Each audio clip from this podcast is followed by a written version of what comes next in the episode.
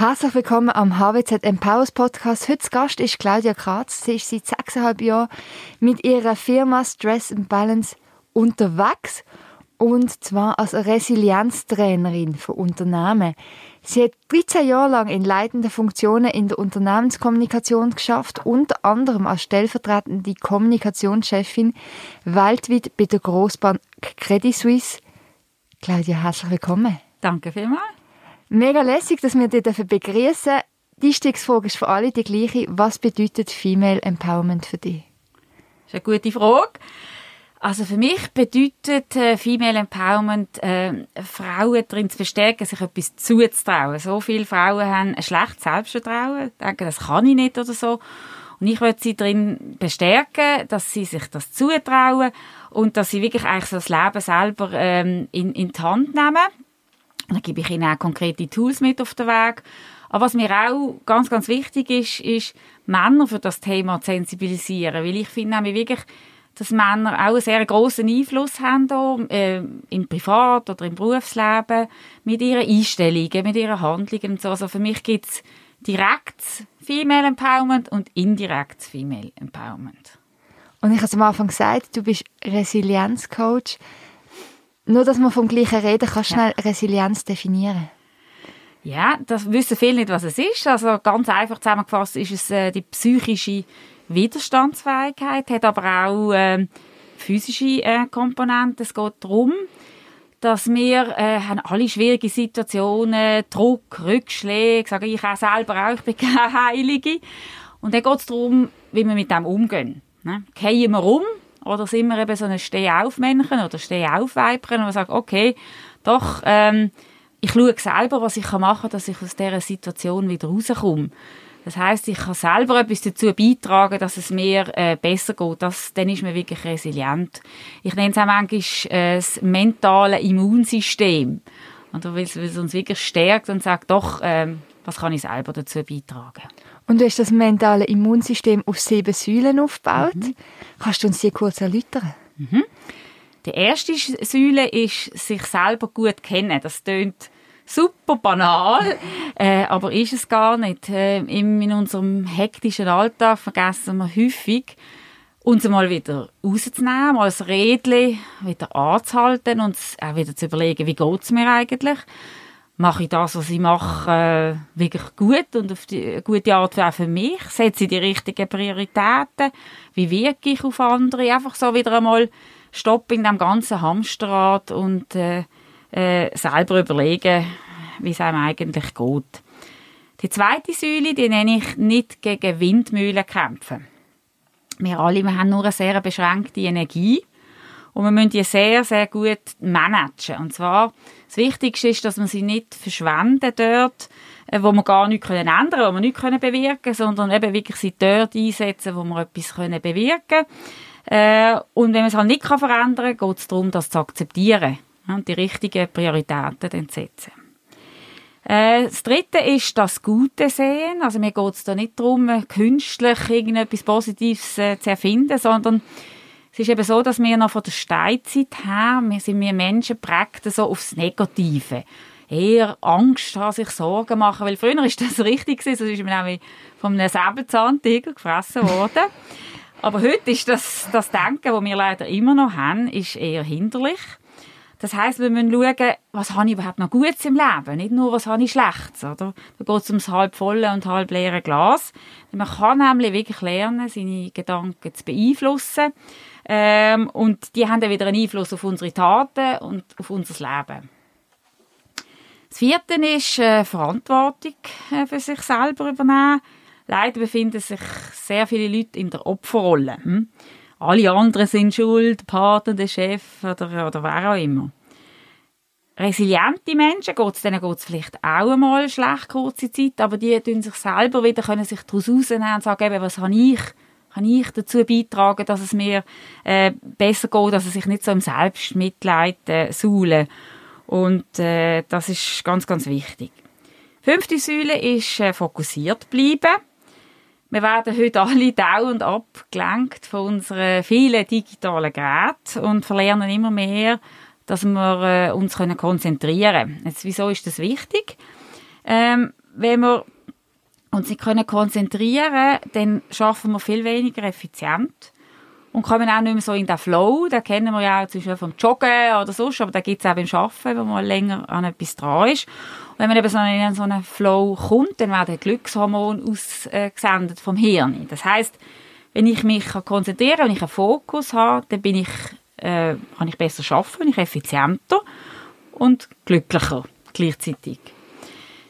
Die sechste Säule ist Beziehungen schaffen. Wir merken jetzt gerade in dieser schwierigen Zeit aktuell schmerzhaft, äh, wie wichtig Beziehungen sind. Ich sage immer, ohne Gesundheit und ohne Beziehungen ist das Leben nichts. Was hat das jetzt mit Resilienz zu tun? Also resiliente Menschen können vertrauensvolle Beziehungen äh, aufbauen und die dann vielleicht auch in schwierigen Situationen gut nutzen. Last but not least, die siebte Säule ist äh, zu sich selber schauen. Häufig vergisst man das, wenn man dann etwas für die anderen äh, machen will, weil es, wir müssen uns selber immer wieder regenerieren, um leistungsfähig zu bleiben und auch glücklich. Also ich sage immer, ohne Entlastung auch keine Belastung. Also wir brauchen genügend und guten Schlaf, wir brauchen Bewegung, kleinere und größere Pausen, aber irgendwie auch eine Entspannungsmethode, die wo zu uns passt. Bin ich jetzt die einzige, Claudia, die sich so richtig ertappt fühlt? Oder geht das viel von deinen Kundinnen und Kunden so? Nein, absolut. Also da ist niemand perfekt. Also eben, ich habe vorher gesagt, ich bin keine Heilige. Ähm, ich mache auch nicht alles immer perfekt, vor allem nicht alles immer zur gleichen Zeit, oder? Aber es ist ja, geht ja darum, dass wir versuchen und, und sich auch immer, eben gerade bei dem zu sich selber schauen, das fällt häufig den Leuten schwer äh, weil ich habe ja immer so viel zu tun. Oder? Ich habe ja immer eine To-Do-Liste, die nie leer ist. Äh, und dann habe ich vielleicht noch Familie, ich habe ja auch zwei Kinder.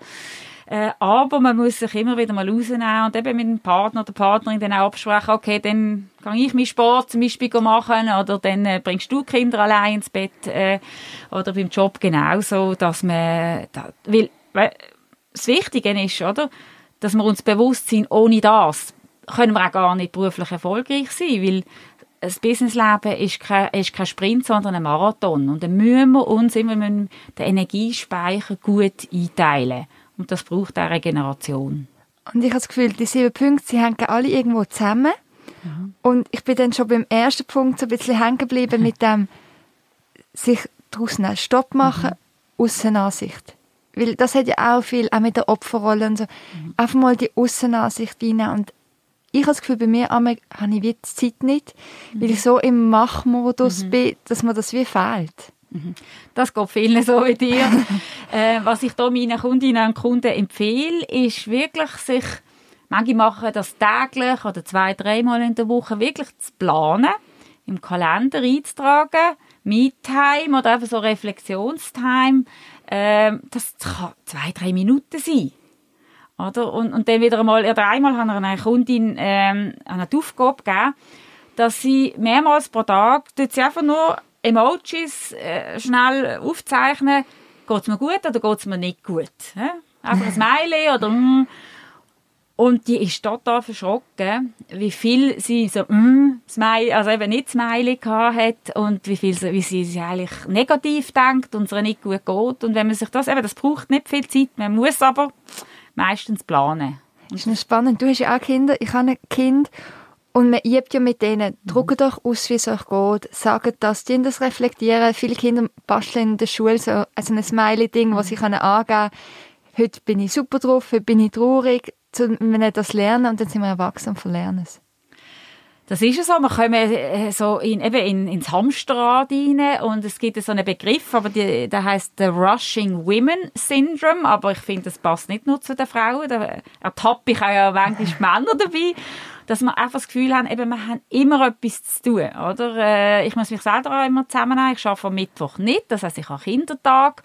Der Morgen gehört mir dann am Mittag sind sie dann da und dass ich dann mir nicht den ganzen Morgen vollplan, dass ich irgendwelche Sachen ja noch erledigen muss, Rechnungen machen, einkaufen, waschen, das muss ich auch noch machen, aber äh, dass ich vielleicht, ich nehme mir jeden zweiten Mittwoch am Morgen raus, dass ich kann Tennis spielen. Aktuell tun wir als Tennismannschaft wandern, aber dass ich einfach Sachen mache, auch, auch für mich, das muss man wirklich super bewusst planen. Und wenn man es nicht macht, dann macht man es nicht. Ja, wir haben auch den Kindertag, machen wir keinen Haushalt, sondern mhm. es ist Zeit mit dem Kind. Mhm.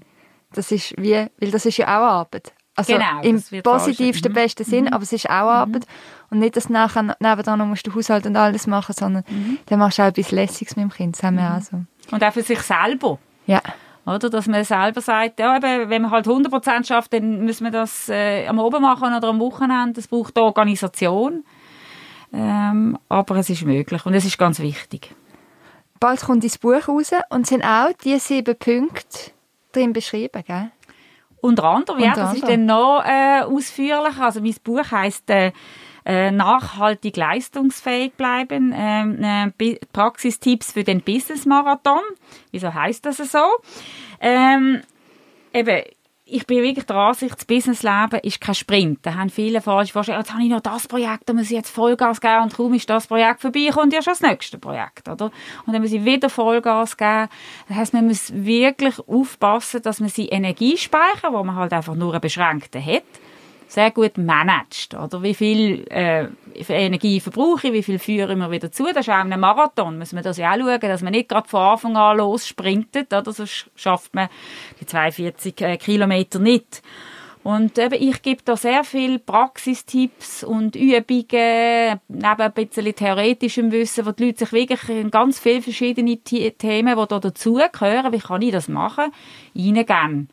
Und dann habe ich noch neun äh, Top-Shots, wenn ich sie nenne, interviewt zu diesem Thema, was sie für Praxiserfahrungen gemacht haben. Also das sind drei CEOs, drei Head of HR, davon äh, hat überall auch Frauen dabei und drei äh, externe Expertinnen und Experten, die aber selber auch mal im HR äh, in hohen Positionen gewesen sind. Und das gibt so eine wie gespiegelt, meine Erfahrungen aus meiner selber äh, Führungserfahrung. Ich habe selber 50 Leute geführt, bin in grossen Konzernen und, und als Coach und Trainerin noch, all die Erfahrungen, die ich gemacht habe, werden dann gespiegelt noch von diesen Wirtschaftsführerinnen und Führern. Jetzt habe ich schon den ersten Blick reinwerfen. Ich habe mir so ein paar Stichworte aufgeschrieben. Und eins ist der Zusammenhang von Schlaf und Leistungsfähigkeit. Und jetzt erzählst du von den CEOs und von dir in der Führungsposition. Und meine Führungspersönlichkeiten, die ich hatte, ähm, bisher, oder die ich begegnet bin bisher im Leben, die haben jetzt nicht besonders viel geschlafen, habe ich das Gefühl. Ja, also das ist ein echtes Problem, weil das wird total viel unterschätzt. Es gibt ja ganz viele eben so Top-Führungskräfte, die sagen, ja, vier, fünf Stunden, das langt. Genau ne? das. Äh, und dann stehen sie am Morgen um vier, fünf auf und gehen zuerst ins Fitnesscenter und also alles äh, so auf Leistung und effizient und so. Und Leistung und Effizienz sind, sind wichtig. Aber ähm, wenn ich einmal so über Schlaf rede in meinen Workshops, ähm, dann sage ich immer so ein bisschen provokativ, Schlafmanko macht betrunken. Weil man hat in Studien herausgefunden, dass wenn man ein chronisches Schlafmanko hat, und wir brauchen im Durchschnitt sieben bis acht Stunden, also alle Menschen, es gibt ein bisschen, die ein bisschen wenig brauchen oder mehr, aber wenn man das nicht hat, der Schlaf und eine gute Qualität Schlaf, ähm, dann hat das den gleichen Effekt auf unser Hirn wie zu viel Alkohol. Also ich gehe eigentlich betrunken arbeiten. Ich bin wirklich nicht leistungsfähig. Viele Leute haben das Gefühl, ja, im Schlaf, da mache ich ja nichts. Da bin ich ja inaktiv, aber das ist falsch. Man macht andere Sachen als untertags und vor allem das Hirn schafft äh, ähm, mit Vollgas. Also was passiert ist, dass das Hirn dort in der Nacht so wie aufräumen, dort raus schaffen von diesen Schlacken, die sich dort den ganzen Tag äh, absondern, weil ich habe kleinere und größere Stresssituationen und dann putzt eigentlich das Hirn ähm, raus. Ähm, und außerdem werden Daten vom Kurzzeit ins Langzeitgedächtnis verschoben. Dadurch kann ich mir besser Sachen besser merken. Ich kann auch äh, analytischer denken. Äh, also heißt, Schlafen macht mich äh, leistungsfähig und gesund. Und es werden auch zusätzlich noch so Botenstoffe ans Immunsystem ausgesendet. Also Schlaf hat unglaublich viel äh, großen positiven Effekt und äh, das ist für mich die Basis der Regeneration. Wir haben ja bisher schon fünf Empowers, vier Empowers-Veranstaltungen gehabt. Jetzt kommt die fünfte in einem Monat. Du bist Gast, wir freuen uns sehr. Und nach jedem Empowers fragen wir unsere Teilnehmerinnen, was wünscht ihr euch für Themen? Wo fühlt ihr euch unsicher? Was möchtet ihr thematisieren? Und du hast jetzt zwei Punkte im Buch, wo immer wieder kommen. Und du hast sie nicht im gleichen Kapitel, aber für mich gehören sie irgendwo ein bisschen zusammen. Wie wirke ich auf andere? Das ist so etwas, wo Frauen sich wahnsinnig viel Gedanken darüber machen und dann das Wort Kopfkino. Mhm. Dass ich das Gefühl habe, oh nein, und, und was denken jetzt die zum Beispiel in einem Meeting, wenn ich jetzt eine Frage stelle, wie ich es nicht verstand oder so. Mhm. Das, wo auch in den Gesprächen ich immer raushöre, weißt, Männer machen einfach und ich hinterfrage und hinterfrage und hinterfrage. Ist das auch so ein Bild, das du kennst? Was hast mhm. du für Tipps? Das kenne ich. Also die beiden Themen sind äh, stark verbreitete Probleme. Ähm, und vielleicht bei den Frauen ist noch speziell, weil man sich dauernd hinterfragt. Wirkt man auch noch weniger souverän, oder? Weil es läuft ja ganz viel über das Unterbewusstsein und das spürt man, wenn jemand sich selber hinterfragt. Aber ich kann sagen, also der grösste Teil der Leute, die zu mir in ein Coaching kommen, aus irgendwelchen Gründen, ganz verschiedenen Gründen, hat ein Problem mit dem Selbstvertrauen. Also die Männer auch. Aber die können das besser irgendwie dann wegschieben in dieser Zeit und funktionieren. Also zum Thema, wie wirke ich auf andere, müssen wir nochmal zuerst sagen, die meisten Leute machen sich so viel Gedanken, aber die anderen kümmern das gar nicht.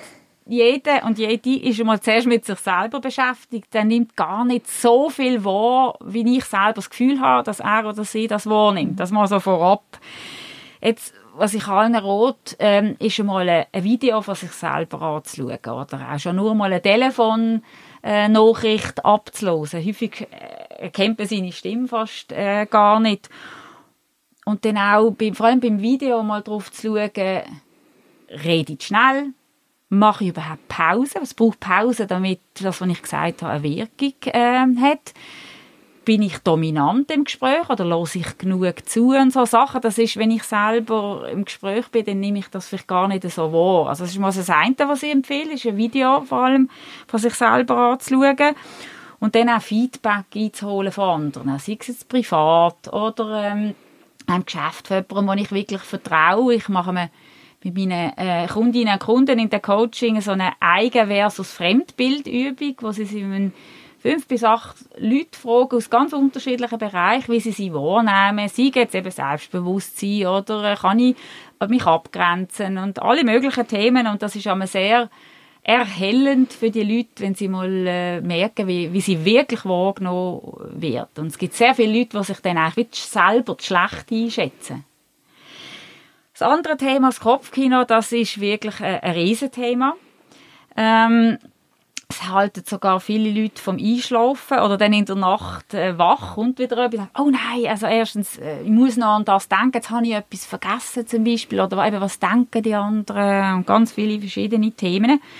Da gibt es ein paar ganz so konkrete Tools, die man kann anwenden kann. Da muss ausprobieren, was zu einem passt. Also wenn einem geschäftliche Sorgen am äh, wach halten Nacht, dann empfehle ich das immer so auf Post-its aufzuschreiben. Also ja, nicht einfach liegen bleiben und Hirn, Hirn, Hirn, sondern lieber entweder äh, auf dem Nachttisch ein Post-it haben oder halt schnell aufstehen, etwas aufschreiben, dass man es ja nicht vergisst. Äh, und das Hirn ähm, hat dann das Gefühl, die, die Aufgabe ist erledigt. Wenn ich es aufgeschrieben habe, hat das Hirn das Gefühl, wie so Tick-off, Höckli, es ist erledigt und dann beschäftigt es einem äh, nicht mehr so. Und wenn man sonst wenn man Angst und Sorgen, sich irgendwie privat für die Zukunft jetzt mit Corona oder so hat, dann auch das, da ist es hilfreich, wenn man das dort aufschreiben. Weil bei der Angst ist das Stressendste, dass es sie so, sie so diffus sind. Ich kann sie nicht genau fassbar, aber wenn ich es mir aufschreibe, dann muss ich es ja konkret machen und da haben viele Leute, das ist doch unlogisch, aber nein, wenn die Ängste mal konkret auf dem Papier stehen, ist es fürs Hirn weniger gefährlich, als weil es nicht mehr so diffus ist. Ähm, was ich aber auch ähm, empfehle, wenn man durch den Tag häufig ähm, sich immer wieder Gedanken macht, dass man sich zum Beispiel eine fixe Zeit reserviert fürs Grübeln. Manchmal, manchmal mache ich das noch mit einem fixen Ort, das ist mein Grübelstuhl. Und dann tue ich zum Beispiel für 15 Minuten mit Wecker oder Handy oder irgendetwas einstellen, tue ich mir erlauben, jetzt darf ich einfach mal wirklich alles Negative denken und alles, was mich stresst. Und dann, wenn es klingelt, dann ist es vorbei. Und dann stand ich auch auf dem Grübelstuhl, wenn ich so einen habe, oder mein Grübelort oder so, stand ich auf und dann hole ich mir wieder positive Gedanken und vor allem das Wichtige ist, ich komme ins Handeln. Das wäre so ein Tool. Oder man überlegt sich, ähm, was sind Worst-Case-Szenarien, wenn das, und ich jetzt da Angst habe davor, wenn das wirklich eintritt. Hä? Meistens sind die nämlich gar nicht so schlimm, wie, wie man denkt hat. Oder man überlegt sich, ähm, was, wie empfinde ich das Problem in einem Monat, in einem Jahr, in zehn Jahren? Ist denn, ist denn das immer noch so stressig für mich oder ist es vielleicht, vielleicht doch gar nicht so schlimm? Und dann gibt es auch noch so mentale Tools, also man kann sich zum Beispiel so vor dem inneren Auge ähm, ein Stoppschild anheben und sagen, stopp, jetzt höre ich auf, das zu denken. Und ist gut, wenn man schon wie einen positiven Gedanken sich vorbereitet hat, äh, wo man dann das kann ablösen damit. Oder? Als letzter Tipp noch, stellen wir vor, so einen ganz breiten Fluss, der so ruhig fließt. Und da hat es so Papierschiffli drauf. Und dann tue ich den Gedanken, den ich da denke, auf das Papierschiffli von meinem inneren Auge und dann fließt das einfach davon. Das heißt, der Gedanke geht weg. Müssen wir mal ausprobieren, was einem passt. Das sind so ganz verschiedene Tools. Das ist jetzt richtig so, was einem passt. Mhm. Du hast jetzt so viele gute Tipps gegeben. Mein Problem ist so ein bisschen, auch wenn ich die sieben Säulen denke, so, das ist eine riesige Baustelle. Mhm. An welchem Ecke fange ich an? Und du kennst es, dann siehst du die Baustelle, denkst, wo fange ich an? Denke, ich mache es morgen. Ja. Darum hast du irgendwie einen Tipp, wo man, dass man nicht überall gleichzeitig vor darf arbeiten, sondern ist es in Ordnung, dass man sich eine Säule auspackt und die andere vielleicht auch einfach auf genau. den Grübelstuhl lässt und also in meinen Workshops, die ich immer gebe, dann sage ich immer am Schluss, sagen, bitte schreibt euch zwei, drei Sachen auf, die ihr konkret arbeiten wollt. Eben irgendwie vielleicht äh, eine halbe Stunde länger schlafen oder mal mehr eben Sport machen oder ich probiere eben aufzuschreiben, was ich eigentlich alles Gutes habe im Leben und so. Aber ja, nicht alles gleichzeitig aufs Mal. Und auch nicht das Schwierigste gerade als erstes probieren, weil sonst habe ich das Gefühl, ja, pff, jetzt habe ich es nicht geschafft, oder? Ich doppel. Kritisiert man sich dann selber noch? Äh, nein, sondern etwas, wo ich auch vielleicht äh, merke, ja doch, das kann ich relativ einfach machen und dann merkt man, ah, ich kann ja etwas verändern und dann gehe ich vielleicht die schwierigeren äh, an.